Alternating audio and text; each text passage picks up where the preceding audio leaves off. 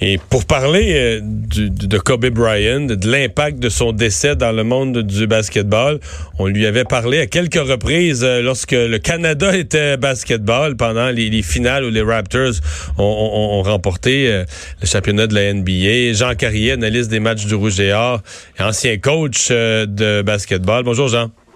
Bonjour, ça va bien? Oui, vraiment une légende dans, dans votre monde, dans le basket, hein? Oh, il n'y a aucun doute, il n'y a aucun doute. C'est pour moi, euh, ce qu'il laisse comme héritage, c'est un petit peu, selon moi, qui a pris le flambeau euh, que Michael Jordan lui a donné euh, quand il a évidemment terminé sa carrière.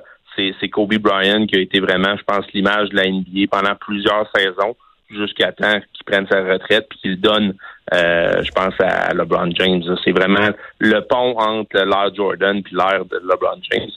il a été un joueur phénoménal un joueur aussi qui a calqué euh, Michael Jordan. sais, quand tu le regardes, c'est un peu euh, le, même style de joueur. Euh, il a, écoute, le, même lancé, ce qu'on appelle le fade away, donc un lancer en s'éloignant du panier. Il l'a copié, c'est copié-collé, c'est calqué, calqué. il y a même des montages vidéo là, que tu, serais vraiment surpris, Mario, si tu voyais à quel point il se ressemble entre Jordan et Kobe Bryant. mais il a été un, un, grand joueur, cinq championnats de la NBA avec la même équipe, puis probablement la franchise la plus importante de la NBA. C'est les, les Lakers de Los Angeles, c'est la deuxième équipe qui a le plus de championnats euh, avec 16 derrière les Celtics, euh, mais c'est Hollywood. Donc, pour les Lakers, ça prend une super vedette, puis ça a été euh, pendant très longtemps Kobe Bryant. Mhm. qui, il faut dire qu'il a eu une, une, longue carrière et qui a commencé très jeune. Oui, effectivement, c'est écoute, c'est un des, rares joueurs qui a euh, qui est sorti de l'école secondaire, puis qui après il est allé euh, directement dans la NBA sans à, à 17 ans. À 17 ans, exactement, sans passer là, par euh, le niveau NCA. Il y en avait quelques-uns qui l'avaient fait, mais il était plus vieux. Je pense entre autres à Kevin Garnett, qui avait 19 ans quand il l'avait fait.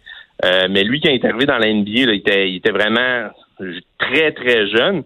Puis honnêtement, le monde ne le savent pas nécessairement. Il a passé toute sa carrière avec les Lakers, mais il n'a pas été repêché par les Lakers. C'est les Hornets euh, dans le temps de Charlotte qui, qui avaient ses droits, qui, l'ont repêché. Ils l'ont échangé aux Lakers pour Vladi Divac, euh, qui a été probablement la pire échange. Ah ouais, de l'histoire. parce que là, écoute, Vladi Divac est un très bon joueur de basket, mais il est en fin de carrière. Puis là, écoute, ça a donné un joueur, euh, écoute, un joueur de la 30 dans le top 10, selon moi, de l'histoire de la NBA, euh, qui a amené plein de championnats à, Hollywood. Puis faut, faut se rappeler aussi qu'au début, ben c'était le duo avec Shaquille O'Neal puis Kobe Bryant. C'est un des meilleurs duos qu'il a jamais eu euh, dans l'histoire de la NBA. écoute, c'était vraiment deux joueurs dans, en pleine possession de leurs moyens. Puis Shaquille O'Neal était une force absolument extraordinaire à ce moment-là.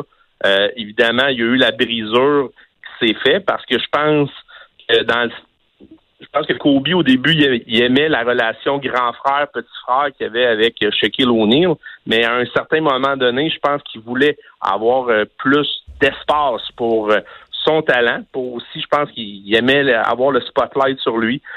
donc, ça donné, il y a eu une brisure. C'est Shaquille O'Neal qui a écopé et qui a été changé par la suite à Miami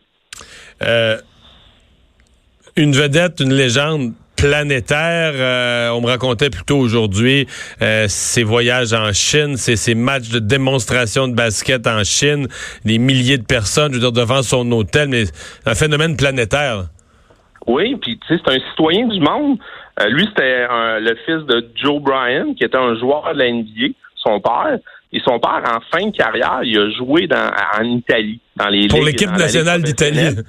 Exactement. Dans la ligue professionnelle là-bas, il a fait quelques formations. Donc, ça, ça lui a donné, je dirais, pas le même background que la plupart des joueurs américains. Euh, donc, lui, il parlait couramment italien. Euh, il était très, très bon, évidemment, en anglais, en espagnol. Ça a l'air qu'il y avait vraiment beaucoup de facilité pour les langues. Euh, puis c'est un gars qui était très curieux de nature. Donc, il était capable de euh, parler à beaucoup d'autres sportifs, s'intéressait entre autres au tennis. Euh, ça a l'air qu'il était très ami avec Novak Djokovic, chez deux polyglottes d'ailleurs, parce que Novak Djokovic est très très bon aussi. Il excelle pour parler plusieurs langues. Euh, donc, il y avait des points communs avec plusieurs super vedettes. Puis ça m'a fait. Il est devenu un peu le conseiller aussi de plusieurs joueurs qui étaient quand il y avait qui ont des problèmes. Ben, c'est souvent à Kobe Bryant qui allait demander de l'aide, puis lui euh, l'offrait tout bonnement avec euh, gentillesse, je dirais. Hey Jean, merci beaucoup de nous avoir parlé. écoute, je, pourrais t'en parler pendant très très longtemps, mais on, écoute, on sent bien ça il décède. il faut le dire, laisse dans le deuil, évidemment, il était avec sa, plus grande fille qui s'en allait justement jouer au basket. Mais il y avait trois. Pas plus grande, parce que c'est celle qui avait 13 ans. Il y en a une de 17.